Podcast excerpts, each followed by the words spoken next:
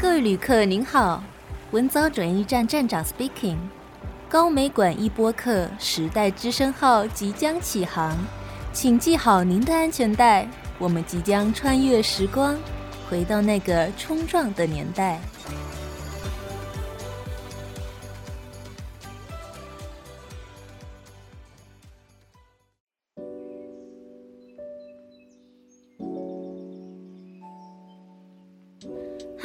各位听众朋友们，大家好，欢迎来到时代之声文藻转移站，我是主持人仲一。今天邀请到的来宾呢，是一位以镜头记录时空的使者，他的摄影机里面总是记录着人们消失的回忆。同时啊，这位使者他也非常擅长于捕捉大自然所交织出的画作，他就是以风景照片诉说故事。与海共舞的摄影家，带着大型相机走天下的严明邦严老师，严老师好，嗨，大家好，欢迎严老师。哎，老师，您是一九五五年出生在燕巢的吗？一个土生土长的高雄人。但是我在听闻中，老师好像有蛮长的一段时间都在台北哦。可以请老师跟我们说说您去到台北之后的所见所闻吗？当时又是为什么会去台北呢？诶、欸，我在台北的时间大概有十一年的时间，因为赚钱了、啊。因为我出社会哈，其实我第一个工作就是室内设计，我做了三四年的室内设计，后来又到中鼎工程上班，然后又做了一又做了食品，我也做了食品的批发。嗯，哎、欸，对。哦，然后，然后绕了一大圈，然后再回到高雄。那老师那个年代的台北长什么样子啊？有像现在一样是一个大都会的印象吗？诶，其实台北跟高雄是跟南部哈，我们讲南部哈，就台诶、嗯、南部的那种，其实差异性很大。嗯。哦，台北它很拥挤，然后你我我刚上去我也很不大习惯哦，就是很挤。而且人跟人之间的那种冷漠感，哦，哎，南部的人看起来比较比较热情，对，对，哎，你像我们南部都会去串门子啊什么哈，在台北我我那么多年哈，我所有认识的朋友没有一个人会请你到他们家去的，哦，要约就是啊，我们在哪一家。咖啡店还是说哪一个 seven 还是那以前是没有 seven 的，就是一些 哦一些一些咖啡店啊什么哦，就是可以坐下来聊的地方。嗯哼，哦，所以在台北我几乎我认识的朋友，我几乎好像都没有去过他们家。哦，对，啊，在高雄就很不一样，因为高雄的性格哈，就是我们会谈到就是工业哈，它带动高雄的整个。整个那种繁荣嘛，啊、哦嗯，那其实高雄很多外地人，啊、嗯呃，对，就是来这边工作，然后就住在这边。哦，对，你像以前后进五清刚建厂的时候，那附近都没有人啊。嗯哼。但是因为他他要需要工人啊什么哈、哦，所以人就会慢慢离去过来，就会在那边盖房子啊什么哦，然后人就慢慢进来，然后慢慢繁荣起来了。那黄龙起来以后，就要把工厂赶走了，因为，呃，污染嘛。嗯。对啊，早期都不会污染嘛，哈啊，这个就是环境与商业的一个很奥妙的一个平衡哈，你没有办法去平衡。嗯。对啊，你刚刚开始你有工作做，你可以生活的时候，你不会觉得那个污染。嗯。但是当整个经济都起来的时候，你觉得这个工厂在这边就是一个污染。嗯，但那当当然它是污染没有错啊，只是说，哎，你要吃饭嘛。嗯，对。所以是因为南部人的热情，所以江老师从台北召唤回来定居在高雄吗？哎，其实落叶归根了哦，我是觉得，因为当时我是，哎，我妈妈还在啊，父母双亲还在，我也想说。诶，应该应该回到高雄这边啊，跟父母亲一起住，因为哦，人就是这样很短暂。那我回来，我回来的时候发觉哇，怎么高雄变得很多？哦，其实高雄变最多是从捷运哈，嗯，捷运开始，哦，以前那个爱河都很臭嘛，嗯嗯，对呀，哦啊，后来就谢长廷开始又有改善了，就比较诶清的差不多。哦，而且高雄人要买水嘛，嗯，哦，那现在水改有有改善了，水质有改善，哎，就不要不会有味道，哦，以前的水都有味道。我记得高雄是在一九六零年开始经济快速起飞。对对。那老师有没有看到经济崛起对于大环境的影响？当然了，我其实我现在大概进入高雄回来到现在有三十年了啊。嗯。这三十年摄影对我来讲，我一直想把高雄的一个整个发展的脉络，嗯，比较完整的把它记录起来啊。比较明显来讲，就是从捷运啊，它开始捷运的时候，它有一些像中山体育场啊，很多都开始有拆掉了。哦，因为你要建设都有破坏。哦，还有一些就是一些旧的湾子啊，很多哈都被拆掉，这个就没了，很可惜了。我是觉得有点可惜。哦，是。对。老师，我有一个问题。听说那个时候高雄看不到海，是真的吗？呃，高雄看不到海，是因为戒严时间哈，他就很多地方不让你去到海边去。哦，所以是戒严的时候。对对对，那后来是可以到海边了，只是说不能拍照。啊，解严之后也是不能拍吗？戒严后以后可以，就是说，哦，哦，戒严的时候他。不让你拍照，我也曾经被抽抽掉底片嘛，哦啊，所以我印象很很深刻。以前的桥梁，像平东桥、平东大桥还是什么，那个桥旁边都会有宪兵，宪兵在在站，哦，就顾那个桥。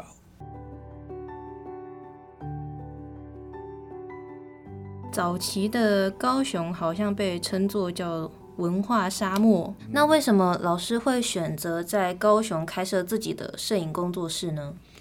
诶，其实高雄的文化沙漠，它只是一个早期哈，就是说资讯比较不发达的时候，有些人会这样讲了啊。当然后来就是资讯比较发发达哦，所以它的文化沙漠应该早就会被打破了啊。嗯啊，那我在一九九三年回来的时候，我是以暗访跟商业摄影来维持我的一种生活的一个平衡。嗯嗯，对，我最主要还是喜欢拍照。嗯、喜欢拍照。哎，对啊，所以我当时就会记录了很多高雄，还是说台湾的很多地方。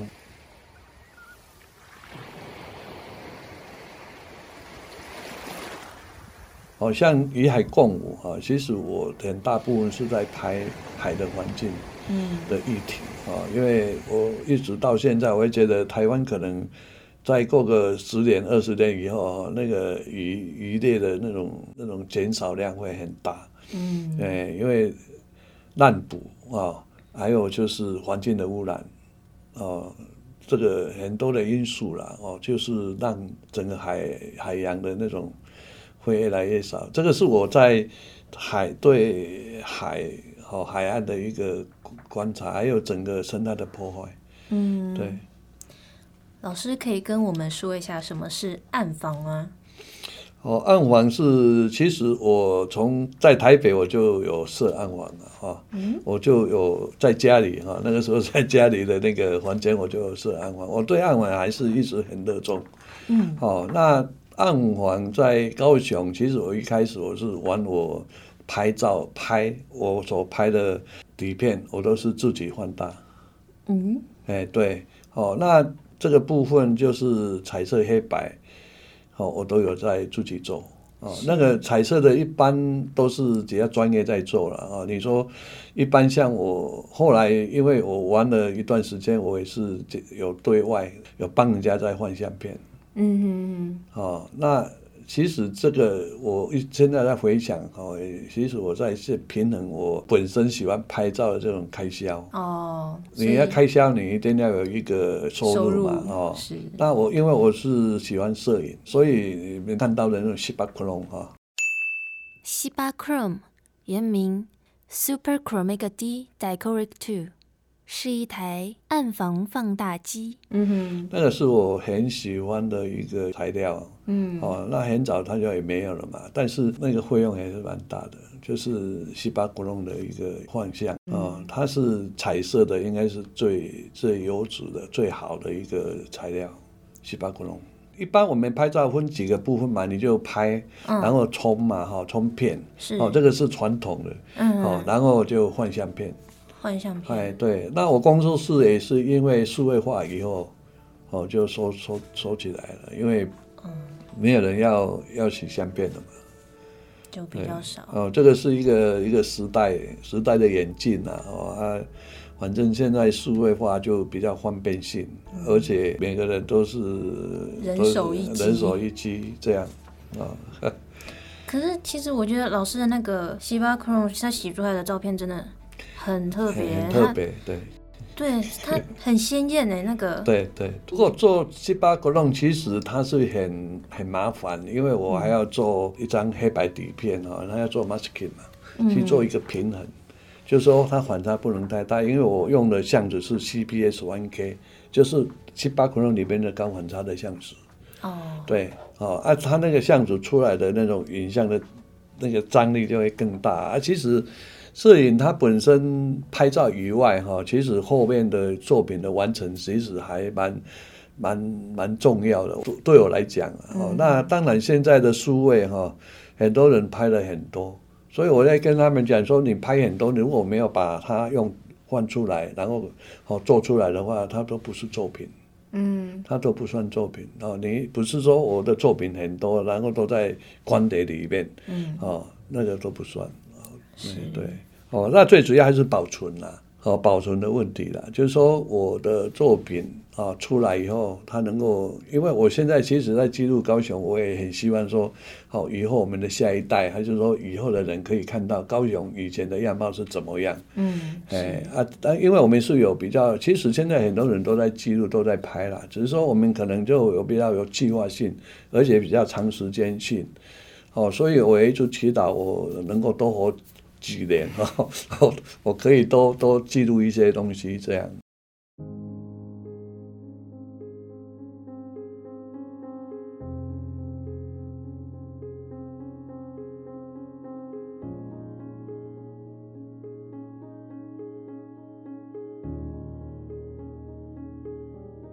在周一的时候，就是四月十七号嘛，那一天我跟我跟那个翔哥还有伟哥有去老师的工作室那边，然后最让我印象深刻的是那一台很像手风琴的那个超大相机，哦，那个是那个是四乘五的那个诶大型相机，嗯，诶那那个那个是连诺夫的啊，连诺夫的那个西德的那个相机，好，那那个是。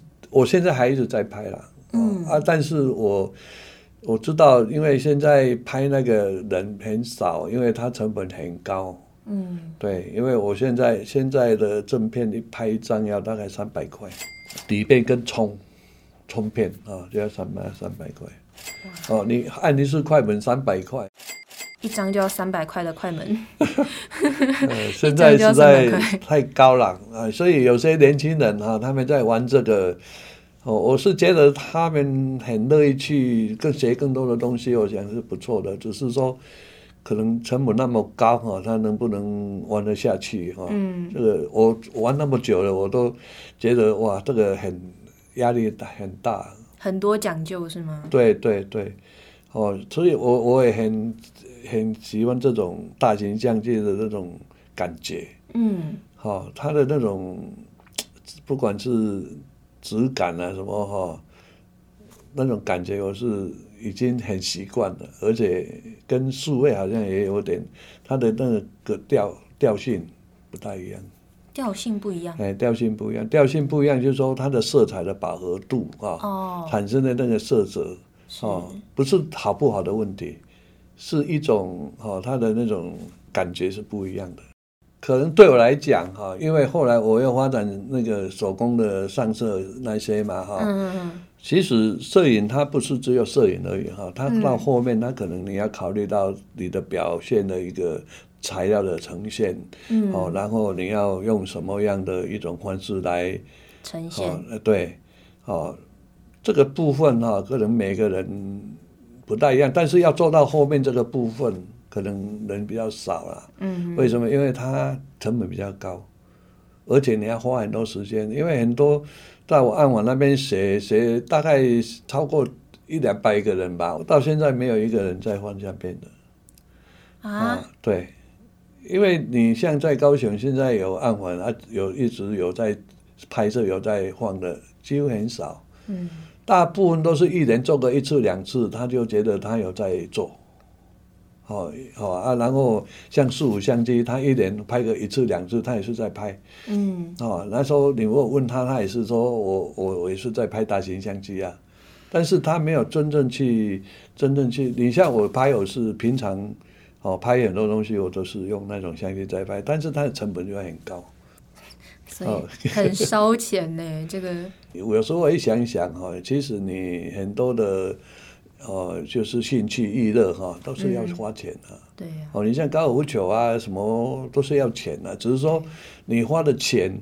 哈的那个大小多少了哦，还有就是它的意义性了哦。嗯。那以以摄影来讲，我是觉得，因为摄影它让我走出去，然后我可以看到很多不一样的一些哦一些物件的呃这个环境地景哦，我觉得也不错，而且我可以记录我自己所见的，因为我摄影，所以我觉得我是存在的。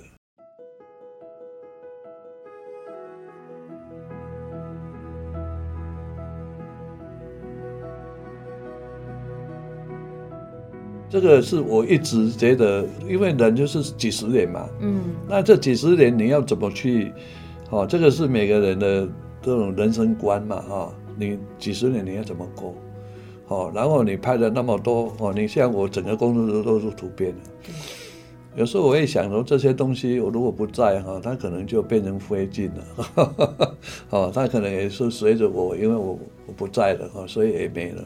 哦，不过人就这样了，你反正就是，诶、欸，都是几十年嘛，哦，嗯、然后你希望怎么过，嗯，哦，那能不能留下什么东西，这个是要看你的机运了，哦，比如讲，哦，美术馆要跟你典藏，还是历史博物馆要帮你哦保管这些东西的话，那你可能会被留下嘛。嗯但是那个也是有限的，因为，诶，他如果不适合，他们也不会要啊。为什么？因为，哦，他那边不是乐色场啊。对对，每个人到年纪大了都要把东西拿过去，他当然他不要啊。对啊，所以就是看你本身个人你的作品，你拍的是什么哦？那他们是不是有人要啊？那有人要的话，他就会保留。如果没有人要。哦，因为我看太多我们前辈，哦，他一不在哦，真的那些东西就可能就大部分都被丢了，因为你卖不到卖不了钱嘛，你下一代的人会觉得说啊，这种这种卖不了钱，突然在那边订哦。可是我感觉就是那些照片还有那些作品是证明老师存在，没有错，但是这只是证明你自己，但是你如果不在，没、啊、没有人要去看你那些东西。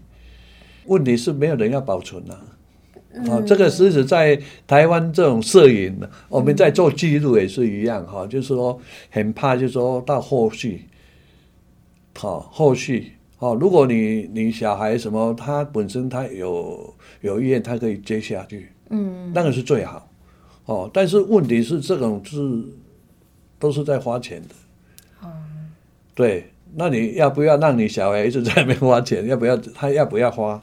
好、哦，这个也是一个问题了，嗯，所以保照片的保存，哦，其实我的东西都做了很保，有长时间的保存的一种条件。问题是，它能不能被保存？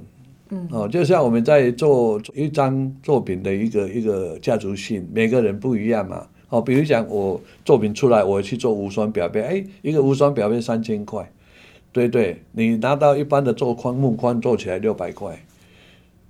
对啊，还有有些人觉得我六百块我就很好看啊，哦，为什么还要去做三千块？我说哎，三千块它起来的那种，好、哦，它可以保存比较久，而且好、哦、比较好看呐、啊。哦，哦，但是你要花钱呐、啊。问题是啊，你要保存很久，谁在看呐、啊？对对，我可以做很长很无酸很长久，但是问题是那些东西到最后没人要嘛，你就也可能就走到垃圾桶去了。哎，这个是目前哈，我们可能很多艺术家都有这个问题了。好，画画的人有人典藏，还是有人买，都 OK 的啦。如果没有，然后你要走，可能会比较啊，比较辛苦了，会比较辛苦。嗯。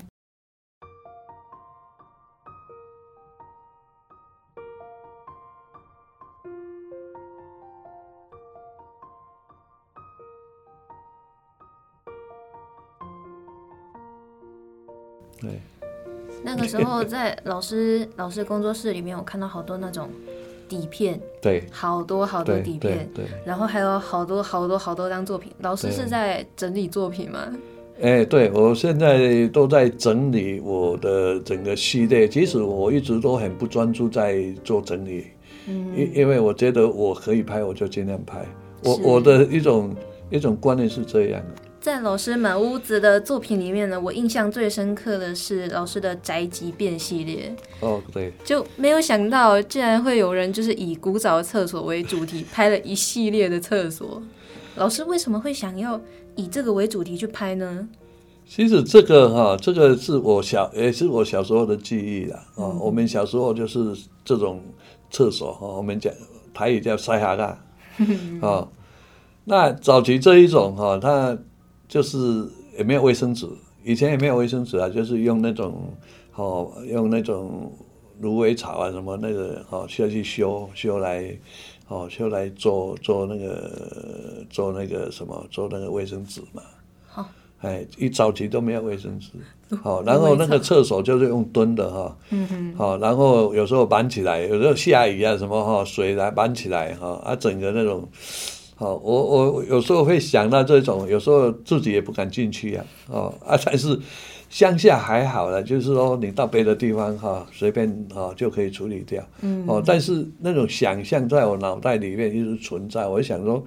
诶，这种这种厕所的这种文化哈，马桶也是一个艺术品啊。嗯。哦，那我们早期的那个蹲的那种，也是一个艺艺术啊，它也是一种艺术嘛，啊。是。所以我在想说，我应该去收集我小时候，其实我是在寻找我小时候的一些记忆。嗯。好，然后就找。好，其实我我到很多地方，我都很注意到很特殊的。哦，当然乡下的那种厕所还蛮多。是。哦，只是说。适不适合你要，因为大大部分都大同小异了，哦，那是不是适合你拍？嗯，哦，所以我就一直在选择哪一些哦，可能哦比较不一样的哦来来呈现啊。不过这个这个部分我是觉得也蛮蛮有趣的。这个是在我时空转换里面的那个系列里面哈，可能以后我会把它用进去。嗯，这个厕所哦变成宅宅急便的那个系列，对。因为感觉厕所就是每个人每天都会对对对对对对。对，但但是厕所会让人家觉得好像不卫生啊，哈，好像那种比较脏哈，因为、嗯、对，因为现在马桶比较已经已经比较普遍性，其实早期哈，如果家里用那个马桶在家里面，早期的人会觉得很奇怪，因为他已经在外面习惯了，他觉得外面。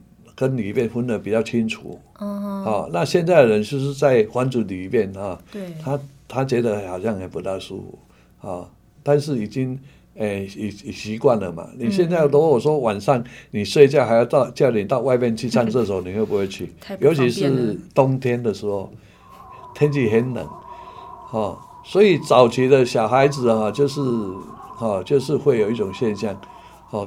都会掏出来给我，啊，晚上啊就会哦，因为他真的是很想尿，嗯、但是太冷，太冷，他不敢起来，哦，然后他还要跑跑到外面去尿尿，他太冷了，黑黑的，哦，所以他就把它尿下去了，哦，小时候会有这种现象哦。我很好奇的是，究竟是什么原因让老师一直坚持着拍这些比较？古早的，比如说古厝，我印象很深的是那个古厝与那个旅馆的后面逃生梯的那一张，对对对对，还有那个拿着那个叫什么喇叭，哎，是是是，那一张好像是红毛港，是吧？对对，到底是什么让老师一直坚持着去拍这这样的作品呢？其实其实这个是我一个记忆啦，哈、嗯，这个最主要是我小时候的一些记忆里面，呃，就是说让我有一种想去拍戏创作的一个题材。嗯，好，但是像像红毛港那个是因为红毛人在拆，嗯，哦，所以所以当时我感受到红毛港人他这种无奈，哦，啊，那我到现在也会觉得说，为什么他们不是以环境来拆，像像像现在的大林浦嘛哈，它是以污染它要拆嘛，嗯，但是当时的红毛港它不是哈，它是因为要建六，好第六货柜中心。哦，红毛港的那个，因为因为等一下会谈到那个红毛港策展的问题嘛，是是所以红毛港我们就比较后面谈好了。啊，我那个时空转换哈，时空转换基本上都是以旧的一种一种题材。嗯。好，那我我有一种观念了哈，那种观念就是说，因为它要消失的。嗯。哦，那摄影它本身就是一种记录。它最大功能还是在记录嘛，是，所以我会透过记录把它很完整的，好把它留下来。嗯，所以我会用很大型相机啊什么那一些哈，我我想我还是要让以后如果有机会让后面的人可以去看我们以前的一些东西的话，我还是以希望他是用最。最棒最美的一个一个好来来呈现这样，哦，所以所以在记录的一个过程里面哈，呃，很大部分呢都是拆掉，快快被拆的比较多，就是拍了之后就被拆掉这样。诶，对对对对，哦，那其实这个部分我是我如果与我这个人拍照的话哈，我也希望说，诶，怎么讲就是嗯。因为拍完就被拆了嘛，嗯嗯，所以后面就不会有人再拍了，哈，就会比较不会说，按你拍的东西好像很多人都一直在拍，是。哦，其实我们拍很久哈，我们也是很不喜欢一些很重复性的东西，哈，在那边浪费时间呐，嗯，对啊，但是现在的这种资讯那么发达，手机就一直在拍啊，其实。你不拍，别人也会拍。那有时候我会觉得，如果有人拍，也，就就 OK 了。我们也不必说，哦，有人去拍，有有会保留下来就好了。我们不一定要还要去再去拍。所以我也很希望说，拍一些别人可能不会想拍的，啊，可能遗忘掉的，啊的题材来拍。诶诶，不算独一无二，只是说可能一直我在拍照，一直很遗憾，就是说我可能，诶，有些像高雄来讲，有一些我觉得诶有点太晚拍，好，如果早早一点拍，好，那个完整性会更好。但是第一个是时间线啊，第二个就是说你拍照的那个长短，是，好，一个人像高雄很多老前辈都拍了五十年哦。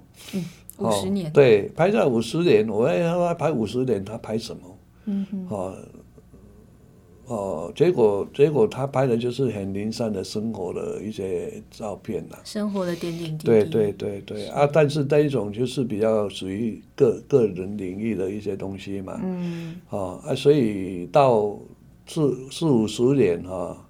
有时候想说，哎，他是不是整理一下可以，哦，达到美术馆还是文化中心还是哪里哈，可以来整个哎，对对，来来来展示还是怎么样啊？但是都好像蛮困难。嗯，对。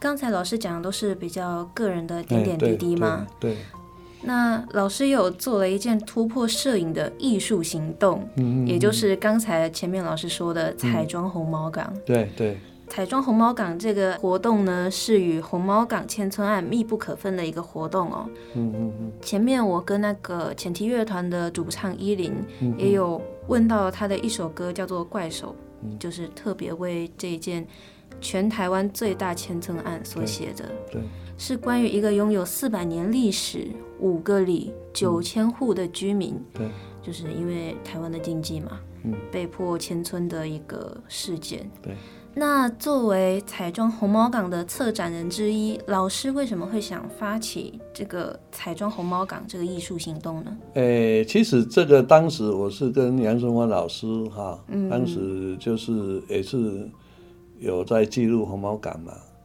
那。红毛港啊，其实它是一个很特殊的一个一个。如果以我在记录记记录台湾的这种呃，古臭啊什么那一类的哈。它其实我到红毛港的时候，我也很惊讶，说红毛港，好，因为它建建三十七年哦，嗯，好，三十七年都没有改变过，所以它保留了哈将近四十年的那个时间哈，那个时光的那种，它还是保留在。所以我到到我当时也是九二一地震啊，我也有去记录嘛哈。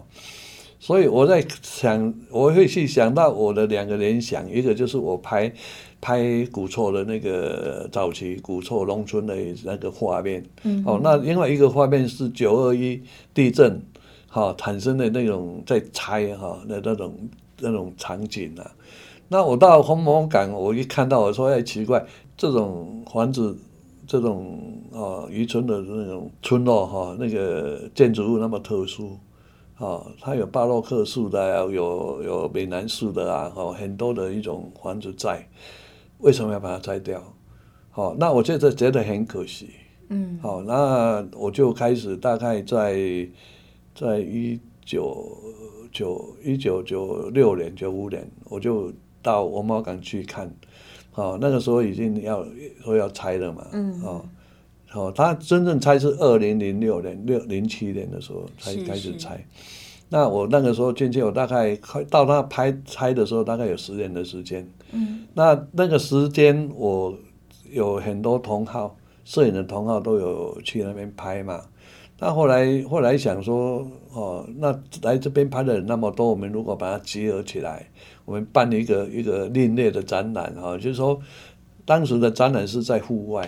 嗯，那很多人可能没有在户外展览的经验，哦，就可以在外面做这个展示。那你这块那动脑筋，你要怎么去做？哦，这个也是一个很好的经验呐。哦，那最主要还是在于说红毛港要被拆，很可惜。嗯、那我们用什么样的形式来送送他送他一程？对，哦，所以彩妆的意思是装的美美的，哦，把它彩妆，装的美美的送他最后一程。啊，这个是我们当时在红毛港策展的时候的一个理念了啊。那我们到最后还是希望说，哎，能够出一个光碟，哦，送给红毛港每个人。嗯嗯。哦，那这个声音后来高雄市政府他们有听到，他们觉得说，哎，他们有经费可以来出书。哦，后来他跟我讲说要出四本书嘛，哈、哦，嗯、那好像也有出到三本还是几本，后来我都不大清楚了。我知道是三本，对，而我觉得这个是对红毛港人的一种回馈了哈，就是说他们在那边，其实他们为了经济而牺牲嘛哈。是那后来他们搬到搬到那个现在中安路那边哈，其实我也有追踪他们后边的一些状态哈。其实蛮多人都没有办法哈生存，有些已经房子被。法院拍卖啊，那个后续的啊，嗯、所以现在的大林埔哈，他们就很谨慎，啊，不要步入那个红毛港的后尘。对对对，啊，红毛港人哈，其实有时候想一想，他们也蛮伟大。为什么？因为他们当时不是说环境的问题，是是经济的问题啊。经济。他们宁愿说他们的土地。它被拆，然后用地六货柜哦，去换取经济能够更好，大家生活更好了哦。这个是我对红毛港哈到现在哦还一直一直念念不忘啊。那个他们的那种，哎，如果保存起来，我想现在应该也蛮不错，因为高雄你找不到那种场域了。嗯，就是很古典的那种场域，是哦。那台湾在高雄哦，你进步很快，对，但是你一直把那些旧的一直在拆，嗯、以前的都不见了，哦，只有现在的，哦。那我是觉得这样的一个一个一个发展哦，其实也不大平衡的。为什么？嗯、因为你都朝现代嘛，以后的以后的人，他不晓得高雄以前是怎么样哈。当然。当然，如果以现实来讲，哈，就是生活好就好啊。我，呃，越现代越好啊。哦，我不一定要去看以前是怎么样。嗯。哦，这个是有些人可能会这么想啊。嗯，对。所以当时老师们是集结了一群艺术家。对对。然后去，哎，是直接跟那边的里长谈，还是？没有错啊，我们就是有三十二个吧，啊，三十二位啊，摄影家。还，还有艺术家就也有画画的，是，好，然后我们就集合起来。其实我们一个人还交了两千块费用，还交了两千块费用。那两千块就是一就公用的一些费用。你的作品还是你要自己做，嗯，好，啊，自己选择一个，你自己去选择你自己的一个房子，好，来来做彩妆这样。了解。对，这个是蛮有意义，而且我是觉得做的蛮成功的。那成功的意义就是说。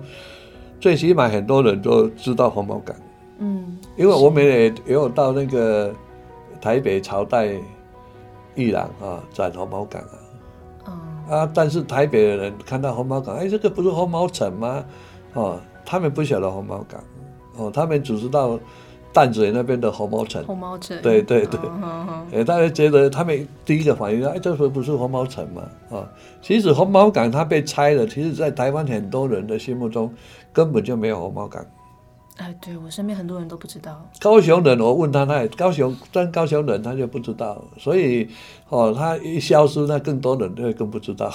是，对，是，嗯，真的，呃，很多哈，很多高雄很多很可惜的那个啦，就是，呃，很多建筑物啊什么哈，应该保留啊，但是没有办法保留，就被拆掉。真的很可惜，真的很可惜。那现在只剩下那个小小的红毛港文化园区了。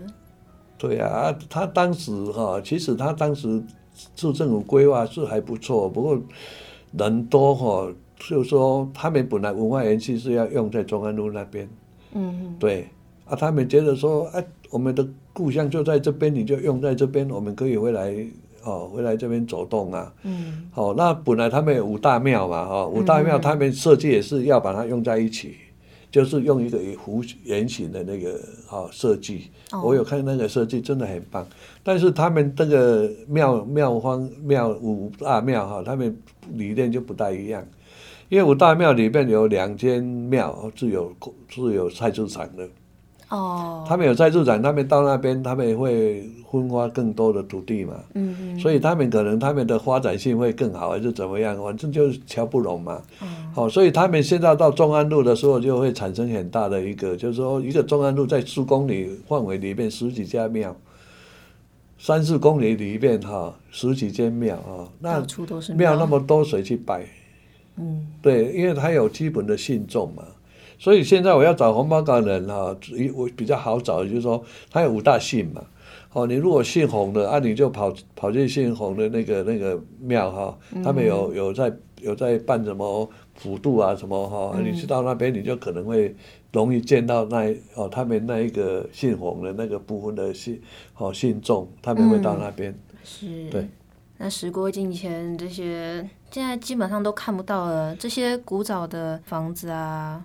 就全部都被拆掉了，对，对，对，就会导致说老师比较近期的作品都是拍一些好像工厂，对，对，工厂啊什么。对，其实其实我现在哈工厂应该也都拆的都差不多了啦，只是说高雄它是以高雄它是以工业为起家嘛，啊、嗯，那我是尽量去呈现一种高雄的一种诶、欸，就工业的一个地景。原生态吗？对，就是说，你看我很多的，就是前面工厂啊，后面就是住家。嗯嗯。好、哦，它是工厂，因为其实它这个跟我在拍旧房子跟新房子，好、哦、一样的那个道理。就是说我早期可能拍的就是旧房子，是，但是到后来就是变成新旧都有。嗯嗯。但是到现在来讲，旧的应该也差不多百分之九十都没都没了。对对。哦，它是一个一个一个时代的变迁嘛。嗯。好，那这个是一种渐进式的一种形态。是。好，其实像时空转换两样情哦，我后来转换的一个一个思维，就是说，因为我是从我小时候的一个记忆，嗯，农村的一个记忆开始嘛。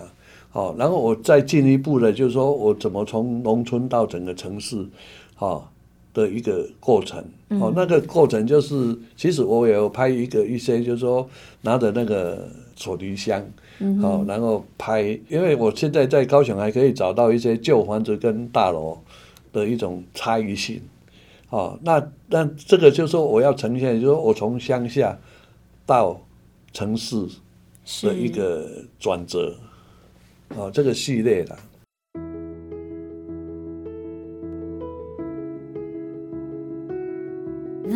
就要带到老师这一次在高美馆展的两大件作品，对对，两件都是工业遗址，一件是一心路中石化的，对对，然后一件是东南水泥的，对。那他们两件分别于二零一七和二零一五拍摄，是是。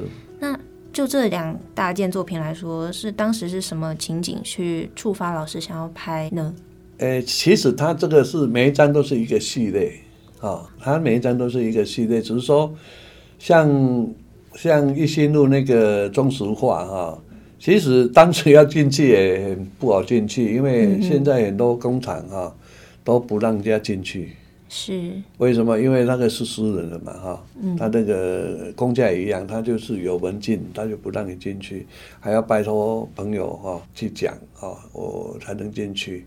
那我觉得，在现在的这种社会的一种地景里面啊，还有一些工厂遗留下来的啊，跟现在的大楼哦，其实我后面大部分都有有房子啊，有一些现在的建筑啊，去做一个背景的搭配。嗯，好，那我是觉得说，它这个是一个时间性呃的遗迹，就是说我在这个时间我把它记录起来，当然那些东西都没有了。好，现在变变成平地了嘛？哈，哦，都对都拆掉了。对对对，对，嗯，哦，那就像东南水泥一样哈，东南水泥其实我拍了蛮久了啊，那它也在这个拆迁的过程里面呢有一些发生一些事情嘛哈，公安事件。那它在管制上也比较严哈，它它它不会让你进去，它也不会让你进去，哦，但是我只是说能我们能够拍到怎么样的程度，嗯。好，因为其实这种题材也蛮多人很去很想去关注啦，但是问题是你要怎么去拍，你要怎么进去拍，其实进不去。是。哦啊，所以如果你很坚持要拍，你就会想办法哦，怎么去去让能够拍这样。嗯。对。所以老师是想要把那一刻记录下来吗？对对对对，它是一个一个在高雄的工业，哈，工业的一个城市里面哈，它可能最后，嗯，可以保留下来的一个画面啊，好，因为早期它就是在生产的那段时间就比较早期，哦，我们没有办法拍到嘛，嗯，好，那我们拍的就是这一个部分啊，因为。摄影，我想是一个年代一个年代它一个传承啊。嗯。好，每个年代的早期的老老前辈遗留下来，一直延伸嘛。嗯。好，那我们也一样，我们现在拍的年轻的，有时候他也觉得说，哎，这个我都没有拍到。我说，对啊，你没有拍到也很正常啊。对，它是一代传一代一直下去嘛。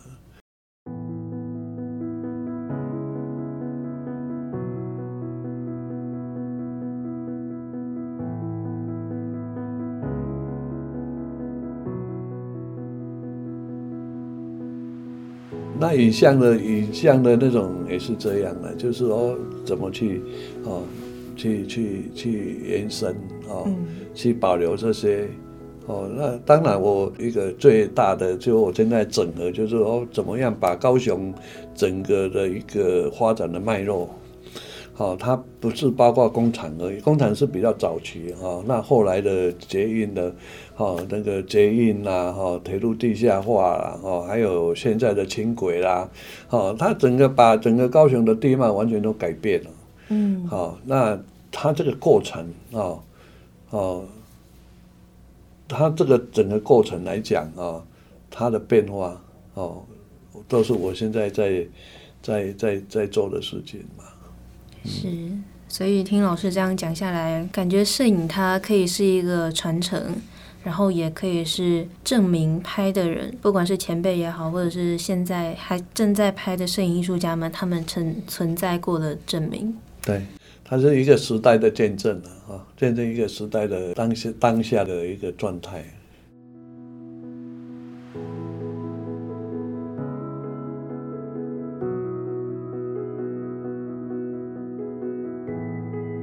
最后要再提醒一下各位听众朋友，高美馆的展览《多元史观特藏室二部曲：南方作为冲撞之所》已经正式开展喽！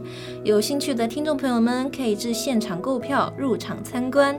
我相信您将借着展品，还有他们的故事，回到民国七零至九零的那个年代。相信您可以在这长达十八个月的展览中，细细品味到当代回忆。而我们的节目也将在 Apple Podcast、Spotify 等各大平台更新播出，请持续锁定高美馆一播客《时代之声》，我们将给您带来不一样的时代惊喜。还有还有，节目栏下方还有为你们专属定制的回馈问卷哦，请帮我们填写一下，您的建议就是给我们最大的动力。求填写，求分享。